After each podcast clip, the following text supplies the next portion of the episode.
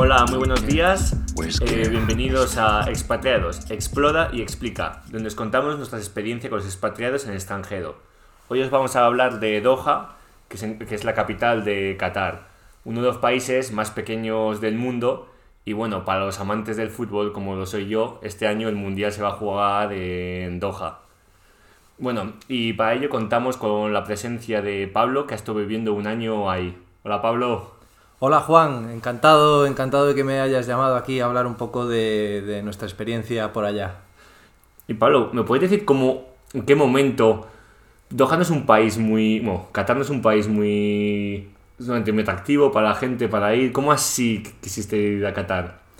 Bueno, eso de que no es un país muy atractivo, pues depende de, de a quién se lo preguntes, ¿no? Y sobre todo los motivos por los que, por los que haya viajado hasta allí. En mi caso, pues fue, pues, como bien sabes, parte del, del programa de, de ICEX con la, con la oficina comercial de la, de la embajada allí y, y he estado pues un año en todo 2021 allá. ¿Y quisiste tú ir a Qatar o...? Pues si te digo la verdad, eh, yo no lo había solicitado. Em, entre la lista de posibles destinos es algo que me vino un poco como llovido del cielo. Y al principio, pues claro, estaba un poco eh, preocupado, no diría preocupado, pero sí, eh, en fin, ya quería, quería saber más de ese país porque, porque no tenía ni idea ni, ni de dónde estaba, ni de... En fin, se me ocurría que era algo como, como muy lejano, ¿no? ¿Y ha sido un país que te ha costado mucho adaptarte a...? Nada, prácticamente nada. Lo- la única adaptación eh, que ha sido necesaria es el, el acostumbrarse a no ver verde. en mi caso, además que soy gallego, Bueno, pues, ves especialmente. amarillo del desierto, ¿no?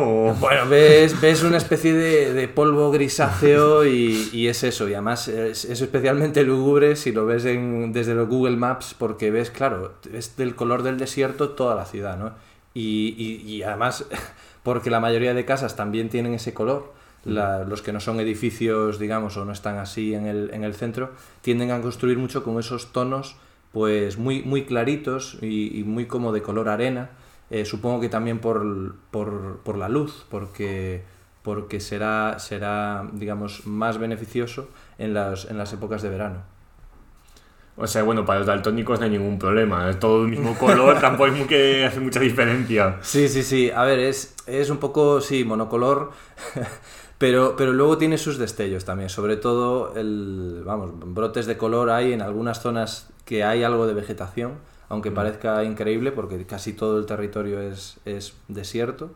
Y, y luego el propio, en fin, las aguas del propio, del propio golfo, ¿no? Sí, bueno, ya vemos que el que le guste mucho la naturaleza, el verde, las plantas, flores, lo va a pasar un poquito más complicado. No, no, allí complicado. Lo, lo tienes, pero solamente en formato, digamos, eh, casero, no, no en formato salvaje. Y bueno, ya metiéndonos en materia, eh, en tema de comer, en Qatar es un país muy complicado. El tema de ser un país musulmán, supongo que tendrá muchas restricciones de alimentación o así. Sí, sí, hay, hay restricciones en la alimentación, eh, sobre todo el- la carne de cerdo, pues como, como país musulmán no se, no se permite su consumo en principio, aunque hay excepciones, tanto para su compra como para su consumo, pero, pero sí que es cierto que no es un producto fácil de, fácil de adquirir. Y luego está, por supuesto, el tema del alcohol, que también pues, eh, está también más, más controlado, mucho más. Incluso como extranjero también es complicado acceder a estos productos. Como extranjero normalmente es, es más fácil y sobre todo como extranjero no musulmán. Allí eh, es cierto que distinguen bastante entre la población musulmana y no y, y le aplican literalmente reglas distintas a unos y a otros. Y ellos tienen tribunales, digamos, eh, casi diríamos religiosos que se rigen por la ley islámica, por la Sharia, y luego tienen eh, tribunales eh, ordinarios, ¿no? Y penas, por lo tanto, también para, pues, para conductas eh, no deseadas, pues penas que también varían en función de la religión del, del acusado, ¿no? Supongo que para como extranjero las penas serán mucho más leves que... Claro, siempre lo, lo- para los musulmanes es más estricto, porque al final ellos eh, intentan cuidar de su, de su propia religión, sean practicantes, digamos, locales o extranjeros, pero si eres musulmán tienes que eh, tienes esas reglas a mayores de, de las que puede tener pues un extranjero, pues un cristiano o, alguien que simplemente pues pasa, pasa por hmm. allí. ¿Y tú entonces solías salir a comer por ahí? ¿Qué tipo de gastronomía oferta tenías? Pues en cuanto a la oferta gastronómica, eh, hay, un rango muy variado. Muy variado. Es cierto que Qatar, mm, como tal, no hay una cocina qatari eh, eh, en concreto. Hay, digamos, tradiciones a lo mejor que han podido conservar las, las familias, pero no hay una cocina, digamos, establecida como tal qatari a pesar de que sí hay algunos restaurantes que se denominan a sí mismos como restaurante típico qatari. Eh, digamos que lo, más típico que puedes hacer en hay comida autóctona? Sí, sí la hay, sí la hay. Eh, hombre, ¿Arena o con...?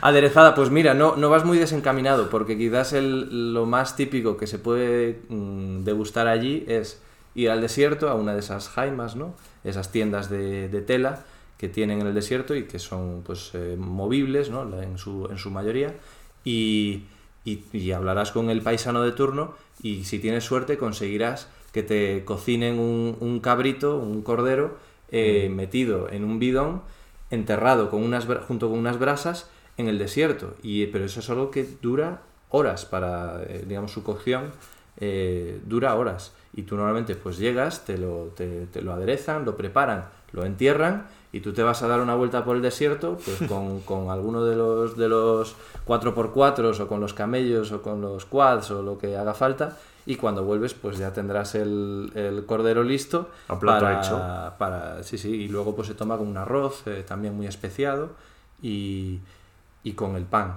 y normalmente pues con la mano claro eh, allí el, el, tema de los cubiertos no es no es más que muy muy reciente ¿no?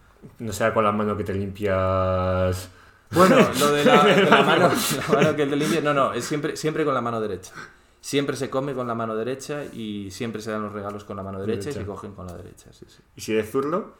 Y si eres zurdo, pues, eh, pues bueno, puede dar lugar a ciertas situaciones eh, incómodas, aunque, aunque normalmente, vamos, en mi experiencia, eh, a día de hoy es muy fácil que a ti te reconozcan como alguien extranjero y especialmente en Qatar, siendo un país en el cual la inmensa mayoría de, de, población es extranjera. Hmm. Mm, pues, pues, un país hecho de inmigrantes. Básicamente, pues imagínate, 9 de cada 10 eh, aproximadamente pues son, son extranjeros. Bueno, pero yo creo que eso, que al final tú no irías tampoco muchas veces a comer al desierto. En tu día a día normal también había mucho... No, no, claro, claro. Hombre, eh, en, la, en, la, oferta así más diaria, pues podías encontrarte los, los un poco los dos extremos, ¿no? el, restaurante del hotel de cinco estrellas típico así que se que, que, pues, que puede ser famoso entre los expatriados. Algunos de ellos son marcas internacionales, ¿no? Con chefs así muy, muy reconocidos que han abierto allí. Por ejemplo, el de, el de Hay un vivo de Dani García. Em, y luego, pues, eh, tienes los sitios más normalitos donde van eh, pues los trabajadores y, la gente más humilde, que para mí son personalmente los que más me gustaban y, sobre todo porque los, los, los propios eh, camareros, los propios cocineros, mm. etcétera, de los, de los sitios eran de la nacionalidad eh, concreta y su producto ah. estaba orientado, pues imagínate, un etíope estaba llevado por etíopes y para etíopes, con lo cual ya sabes que la comida que estabas comiendo allí salvando las diferencias del producto, ¿no? De, concreto, si lo pueden conseguir o no, pero es la cocina y la manera de cocinar de ellos. Sí, no como en España, que a veces vamos en italiano y vemos a un español cocinando, o en un turco vemos a un italiano. Sí, sí, sí. Allí, allí no, ocurre, no ocurre eso tanto, digamos. Luego, pues eh, depende mucho, ¿no? Pero. Y en presupuesto es como cuánto solía costar salir a comer por ahí. Pues ya te digo, varía mucho. Si te vas a, si te vas a un sitio de estos, como decimos, humildes o, para, trabajadores, etcétera, eh, podría costarte, por ejemplo, a mí me gustaba mucho ir a un, a un yemení que estaba en el en medio del zoco de, mm. la ciudad y, ese sitio, pues comías a reventar, además el, el, cordero, vamos, el pollo preparado de una forma exquisita, podía costarte a lo mejor 7 euros comer allí, pero mm. vamos, ya te digo, hasta reventar con bebida y postre. Y, y, luego embargo, Michelin. Exacto, luego te vas al, al vivo y, pues come en Madrid. Eh, te va a costar o, incluso más. Eh, y los restaurantes en general son muy caros, los de los hoteles, porque ya se dirigen a un público, digamos, de muy alto poder adquisitivo. Mm que son los o los propios cataris o los expatriados pues que europeos, americanos normalmente o asiáticos, pero que tienen ese más poder adquisitivo, sí. Claro, sí, sí, que se lo pueden permitir, vamos.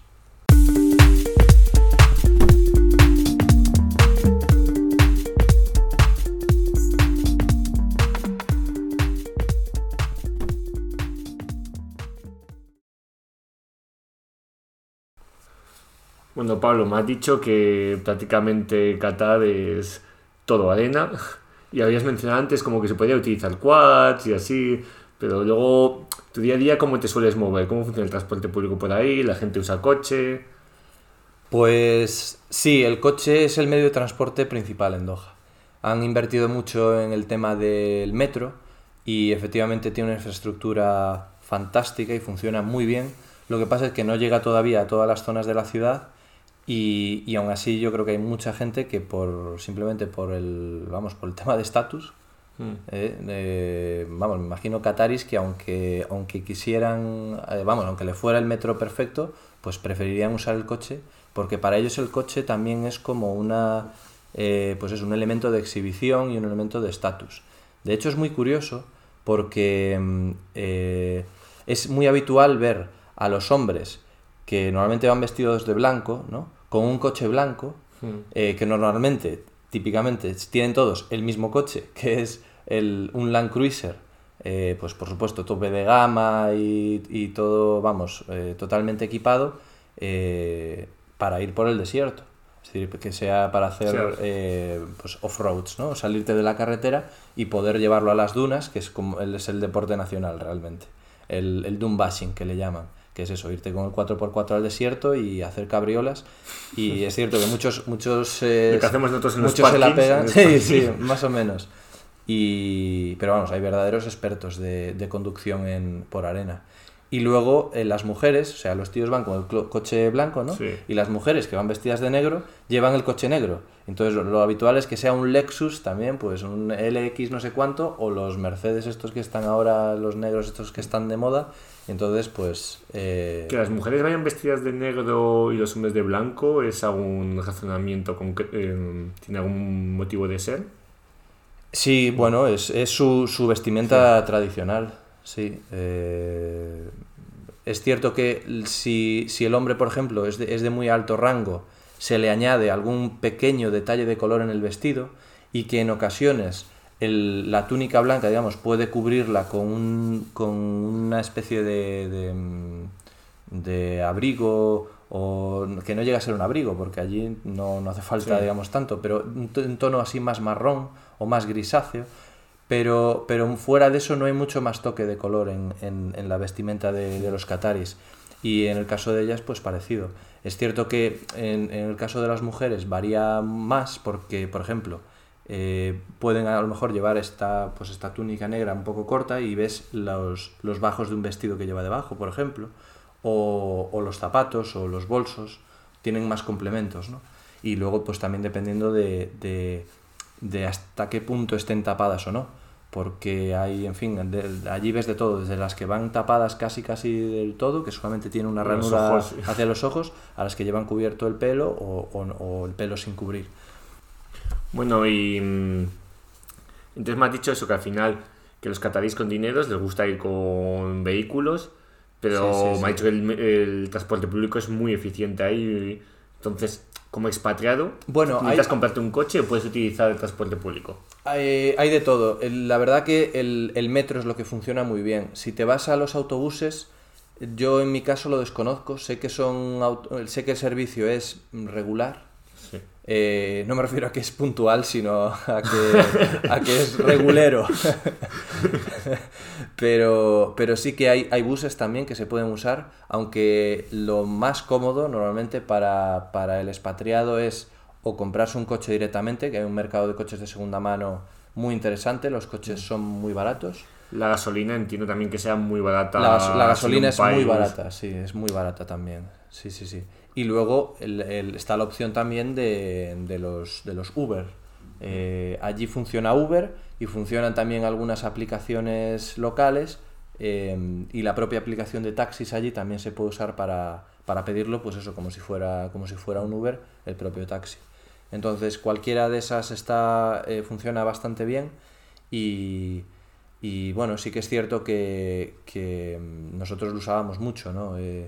Además sucede que compartía piso con mis compañeros de oficina y entonces pues ya estaba cantado, ¿no? Todos los días pedíamos nuestro Uber y compartíamos y de esa manera reducíamos gastos y, salía muy a cuenta. Porque además allí el Uber te mueves es por coche o por Uber, sí. Sí, eso es, eso es. Hombre, el tener coche es interesante porque te permite salir de la ciudad. Hmm. Ir a sitios donde, donde el Uber no, no llega o, directamente pues no, no compensa ir, ¿no? Y si quieres salir de la ciudad, tema de aviones, ¿cómo está conectada? Vamos, Qatar todo el mundo conoce Qatar Airways, no sé si patrocina además a un equipo bastante famoso de fútbol. Sí, sí. Eh, supongo que está muy bien conectada para ir a hacer viajes al extranjero, ¿no? A otros países. Eh, sí, está muy bien conectado. Allí está el, en Doha está el, el aeropuerto internacional de Hamad, que además ha recibido premios internacionales ¿no? de, por, su, por su diseño. Y, ahí tienes, mm, por supuesto, todos los vuelos de conexión de Qatar Airways, que son muchísimos sobre todo hacia Asia, pero también hacia África y también hacia, hacia Europa. Pero sí, Hamad, digamos, junto con el, el Aeropuerto Internacional de Dubái, son los, los puntos de conexión también pues, de los más eh, clásicos ¿no? para vuelos hacia Asia. Esos y quizás también el de, el de Estambul. Pero, pero las conexiones son muy buenas. Lo único que, claro, como, como eh, becario ICEX allá, pues eh, no, no, te puedes permitir tanto el, el, coste de un vuelo de Qatar Airways como de otras compañías. Pero son caras. Pero son caras, son, son mm. más caras, sí, sí.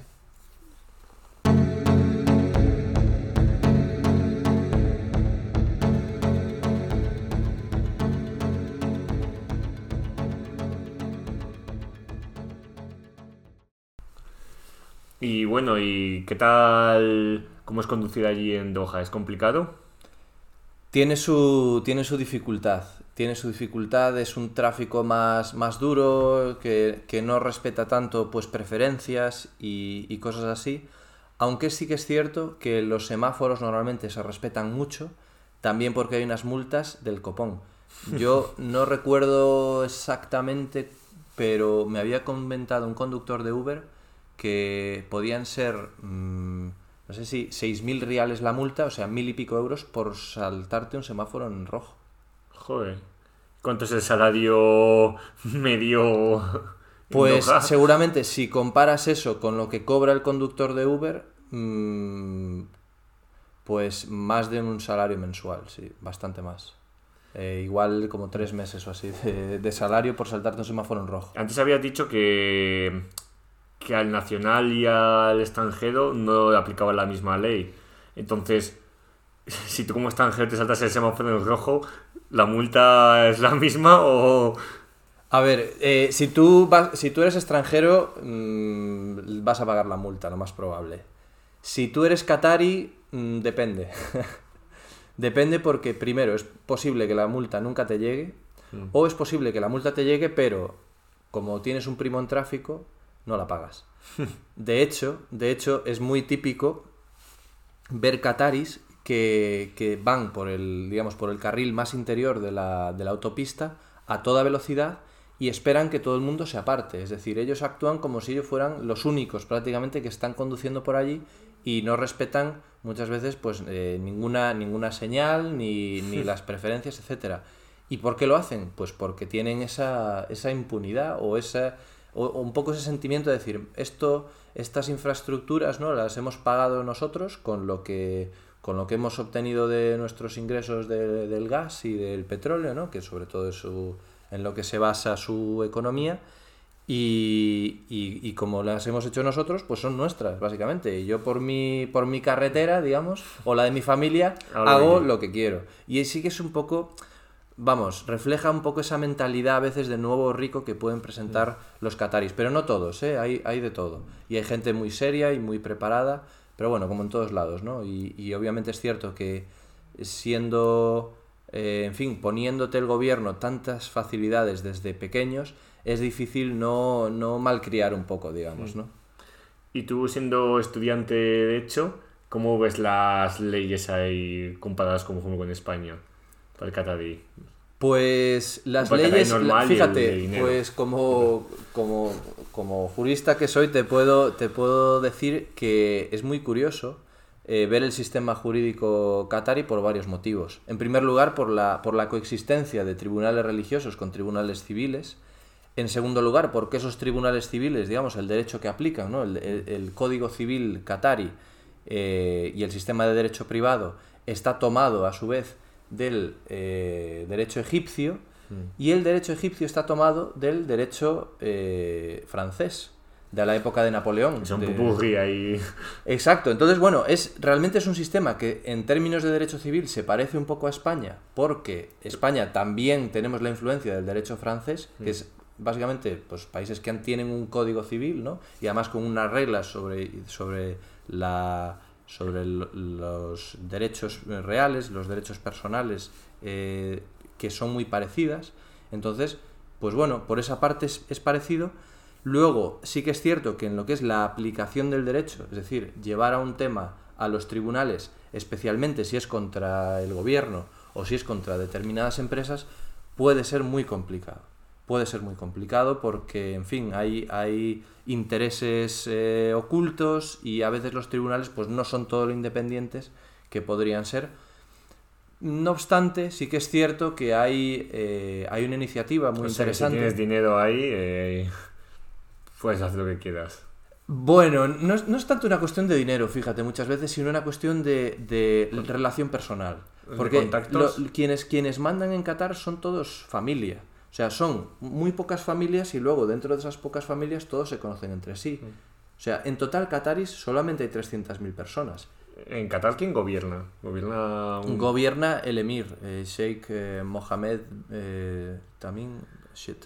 ¿Y es ¿Y eso es familia que va pasando de generación en generación? O... Es hereditario, sí.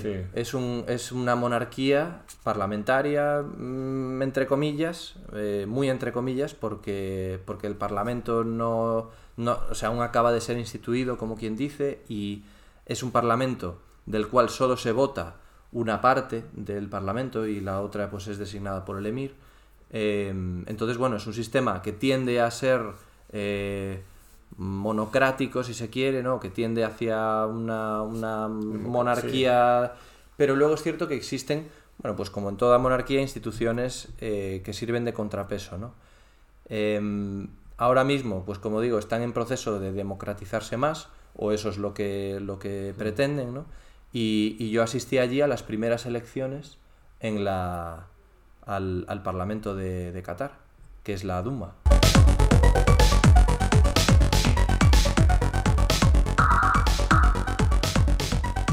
Bueno, Pablo, me has dicho que la economía de Qatar básicamente se basa en petróleo y gas, que por lo cierto están caros de cojones. Sí, sí, sí. No me llega todavía la factura de gas del piso, a ver no, no, me llega. La verdad que estos, sí, no, claro, estos se, benefician mucho del, del, alza del precio de los hidrocarburos, ¿no? Es, es, es el principal digamos, índice en, la, en, la, economía de Qatar y de otros muchos países ¿no? de, de su zona. Pero sí, está. En el caso de Qatar está basada sobre todo en el gas.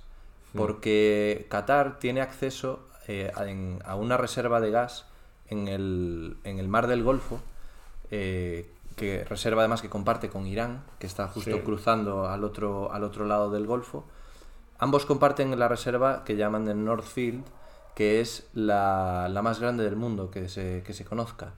Entonces, Qatar eh, usa el, pues, con la ayuda de los ingleses, ¿no? que, en, los años 70 empezaron a, explotar un poco pues, el tema de los, de los hidrocarburos, pues comenzaron de su mano ¿no? Eh, a explotar el, el, petróleo y el gas y, y, y, eso es lo que le ha dado realmente los, los ingresos que tiene ahora y una renta per cápita que está entre las más altas del mundo. Entonces entiendo que al final la gente, los expatriados que van a trabajar a Qatar, su mayoría será gente que se dedica a ese sector o no. Hay muchos, hay muchos trabajadores que se dedican al, al sector efectivamente energético, de la extracción de gas o en las refinerías, que hay varias también de, de gas o de petróleo.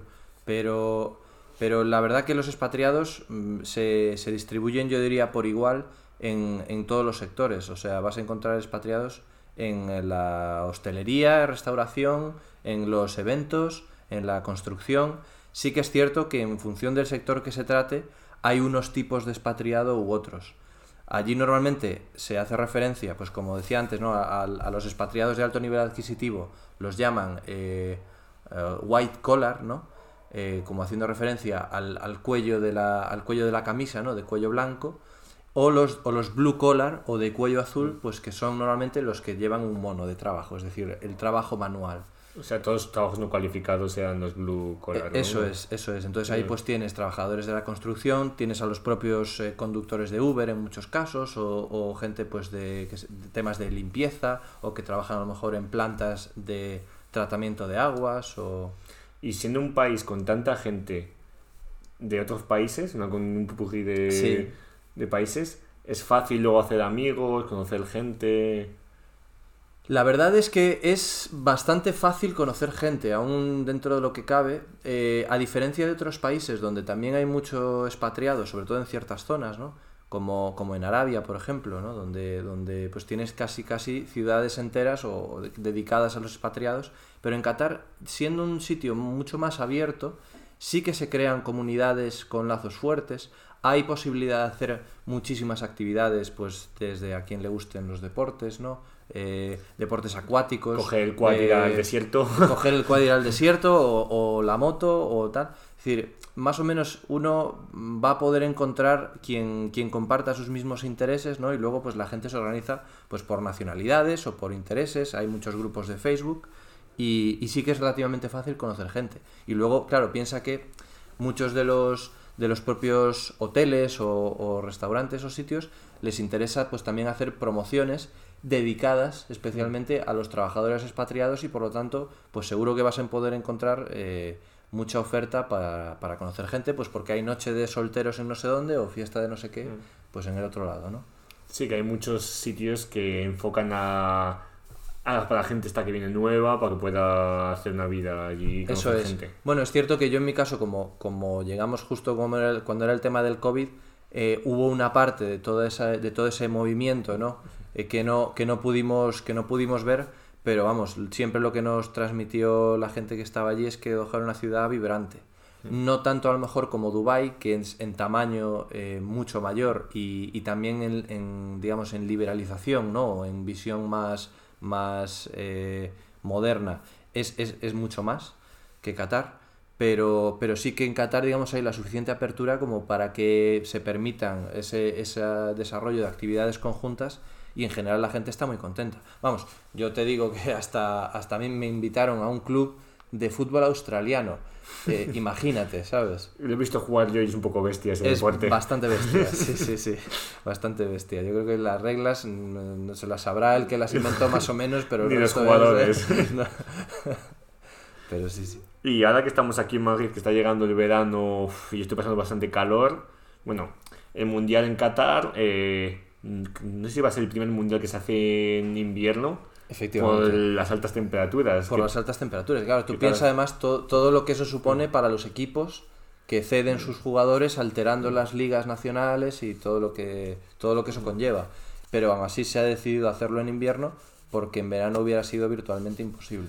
¿Y tú qué tal llevas ese calor de estar en verano 40, 50, no sé cuántos grados será? Pues se lleva, se lleva, vamos a ver. Eh, se lleva, se lleva un aire acondicionado en la mano. Eso o... es. es lo que se eso lleva. es, eso es. Allí sobrevives a base de moverte entre lugares cerrados. Y, y, cuando te recoge el coche o cuando tú te metes en el coche, pones el, el aire acondicionado al máximo, eh, unos aires acondicionados además que tienen que ser muy potentes y, y con eso sobrevives. Y la verdad es decir que mmm, pasas poco calor precisamente por eso. Si no tuvieras aire acondicionado, otro gallo cantaría. O sea que al final acabas yendo con chaqueta. De... Pues sí, sí, mm, efectivamente, puedes ir, puedes ir con chaquetas. Sí, sí. Los planes entiendo que son muy de interiores, todo. No hace mucha vida en la calle, sino Exacto. mucha vida... En, en, verano, el plan que hay de, de quedar así por algún lado es centros comerciales. Y de ahí que hayan invertido también mucho en centros comerciales y prácticamente, digamos, lo, de lo que tiene Qatar, un 50% es, es ver, ver esos centros, ¿no? El que además están pues diseñados así de con formas muy originales, ¿no? Y con tiendas además que también son tiendas internacionales y, y, bueno, me estoy, estoy recordando especialmente un, un centro comercial que es eh, prácticamente solo de Qataris, ¿no? Donde hay tiendas de lujo, pero vamos... Eh, eh, el que, hay, muchísimas... tú, ¿no? Ese. sí. Para quien le gusten las compras, desde luego ahí no se va a aburrir. Sí que es cierto que para los que no... solo. solo a arruinar, efectivamente. Pero para los que nos gusta así un poco de aire libre y tal, el, el verano sí que puede ser un poco claustrofóbico. Entonces en invierno sí había un poquito más de vida. En invierno es el momento para hacer la vida, o sea, de, de irse al desierto, de a las jaimas, como te decía, o ir a hacer deportes acuáticos, ¿no? Yo tenía amigos, por ejemplo, jaimas me han dicho eso, que era una tienda de campaña que pones en el desierto, es decir, vas ahí un par de días, tienes una tienda de campaña en el desierto y... Eso es, tú puedes, tener, tú puedes tener la tuya o puedes, eh, digamos, hacerlo por el sistema oficial, ¿no? Que es conseguir una autorización eh, que te dan para que puedas instalarte ahí con tu caravana. Hay gente que se lleva la caravana o gente que se lleva la, tienda. O puedes llegar a un acuerdo con alguien que tiene una, autorización administrativa y que ya tiene montadas sus tiendas. Mm. Y entonces tú vas por ahí a pasar el día o lo que sea. O sea que viajes dentro de, digamos, de Qatar es más común ir al desierto, ¿no? O, no hay, o hay más... Sí, luego, a ver, a las playas normalmente, porque tú vas al desierto y en el desierto no hay nada. Puedes irte al desierto, a lo que llaman la zona del Sea Line, que es la frontera de, con Arabia Saudita, que es hacia el, yendo hacia el sur. Entonces, ahí es cierto que sí que el desierto como tal es muy impresionante, hay unas dunas enormes y puedes alquilar quads o motos, irte por ahí.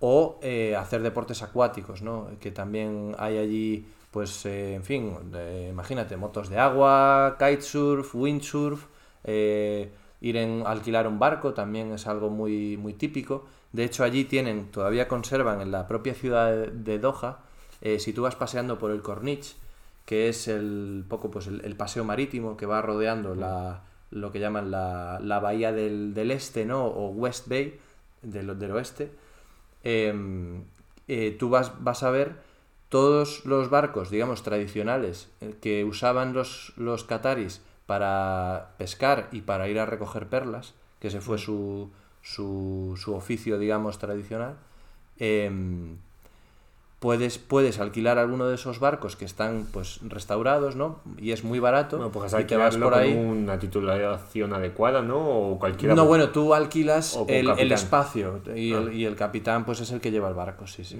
Em, y, y, eso normalmente pues es muy socorrido para hacer fiestas. Entonces tú, porque claro, allí al final, pues, a no ser que te pille la policía. Con alcohol o sin alcohol. Claro, ahí está el tema, ¿no? La gente normalmente pues las hace... Aguas internacionales, no Efectivamente. Bueno, allí el tema es que no hay, no hay, aguas internacionales, entonces mucho tendrías que, que salirte. Tienes que irte hasta Oman o, o hasta Irán, que no sé qué es peor. Pero, pero eh, no, sí, la gente se alquila sus barcos se, hace, se lleva su comida o puedes incluso contratar a veces la comida y a lo mejor pues eso, estás medio día o un día entero en el barco, te pueden llevar a alguna de las islas que hay por ahí cerca de, de Doha y es un plan estupendo.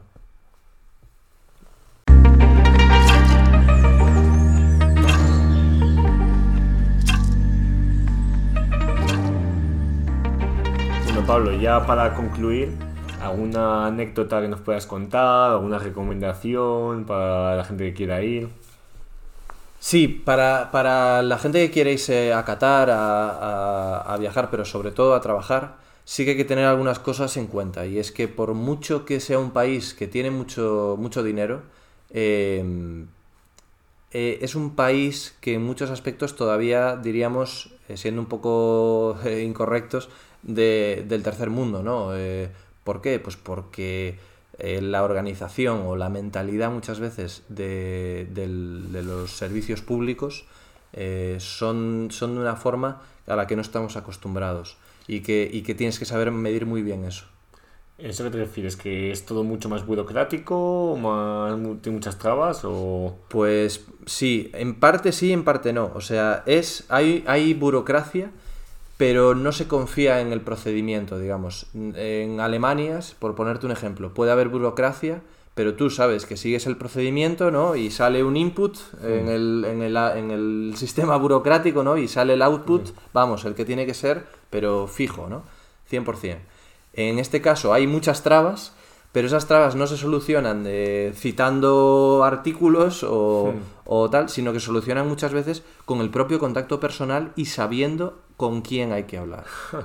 Entonces, sí que en ese, en ese sentido se nota que, es un país eh, distinto y hay que saber eh, amoldarse a eso, porque si uno va con la mentalidad del alemán, eh, va, a encontrarse con muchos problemas. ¿Y habéis tenido vosotros alguna experiencia mala en ese sentido? Pues, pues sí, fíjate, un, compañero mío de la, de la oficina, y además también compañero de, de, piso, Alejandro, tuvo un problema bastante grave porque Mm, en el momento de, de, conseguir el permiso de residencia no se gestionó bien, pues por algún problema desconocido, porque vamos, porque fuimos todos allí a la oficina haciendo todos los trámites, ¿no? Que básicamente lo que te exigen es... Si no tienes el permiso de residencia, tienes que irte del país al de X tiempo, ¿cuánto puedes permanecer? O... Pues si depende de la situación concreta, porque puede ser que tú lo hayas perdido o puede ser que tú, digamos, te hayas pasado de la visa. El problema de que tú te pases de la visa es que si te, si te pillan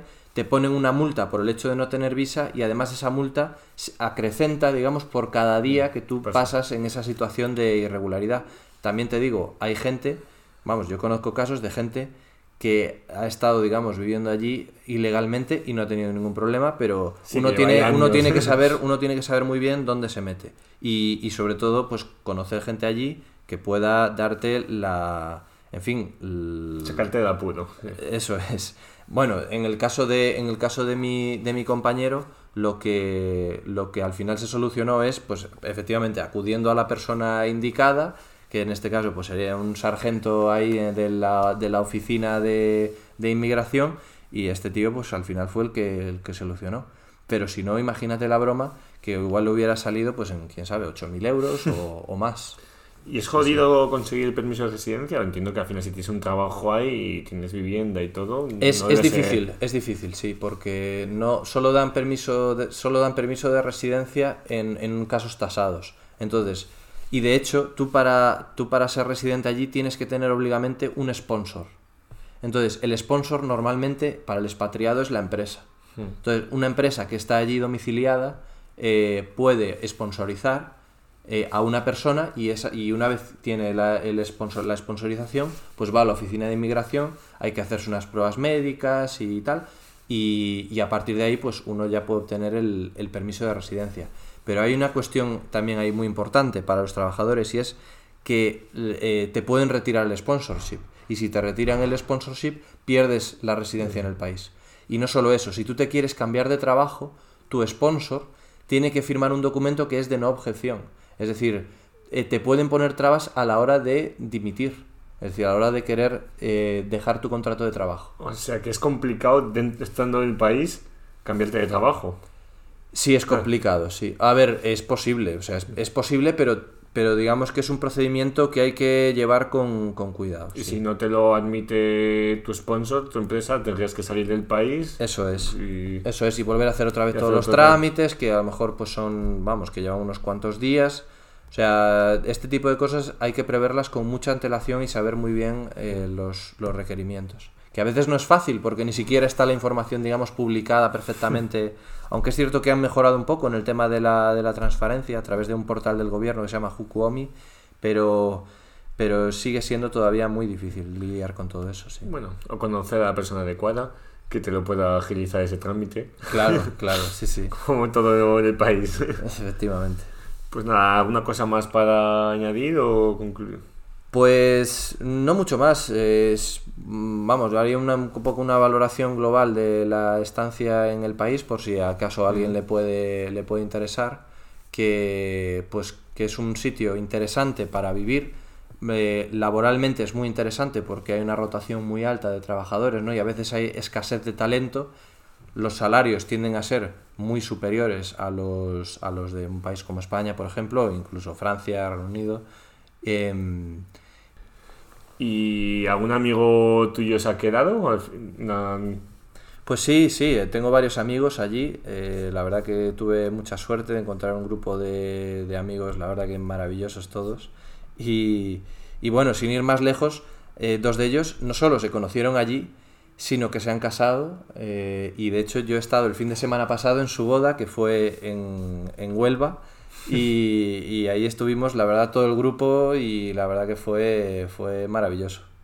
Y esto, estos chicos además son, son influencers, podéis buscarlos por ahí, aprovecho para meter un poquito de, de, publicidad. Se llaman los Dohabibis y los podéis buscar en Instagram o, o, en YouTube. Si queréis conocer más acerca de lo que es la vida en Qatar, pues ellos tienen mucho contenido en YouTube son y, y, en Instagram. que cuentan cómo es la vida allí. Eso es, eso es. Y luego pues también hacen, vamos, eh, hacen cosas para, pues promociones para los hoteles de allí y, y, ahora están trabajando también con el, con el Mundial de Fútbol para, para hacer promoción. Con lo cual, pues allí seguirán, me imagino, todavía un tiempo más hasta el Mundial y luego pues pues ya veremos. Tema bastante eh, polémico ahí que se dieron a Qatar, que ha habido bastante polémica. Ha habido, bueno, no, ha sido, no solo ha habido polémica, sino que ha habido imputaciones a, a cargos de la, de la FIFA por ese, por ese tema, sí, sí, condenas y tal.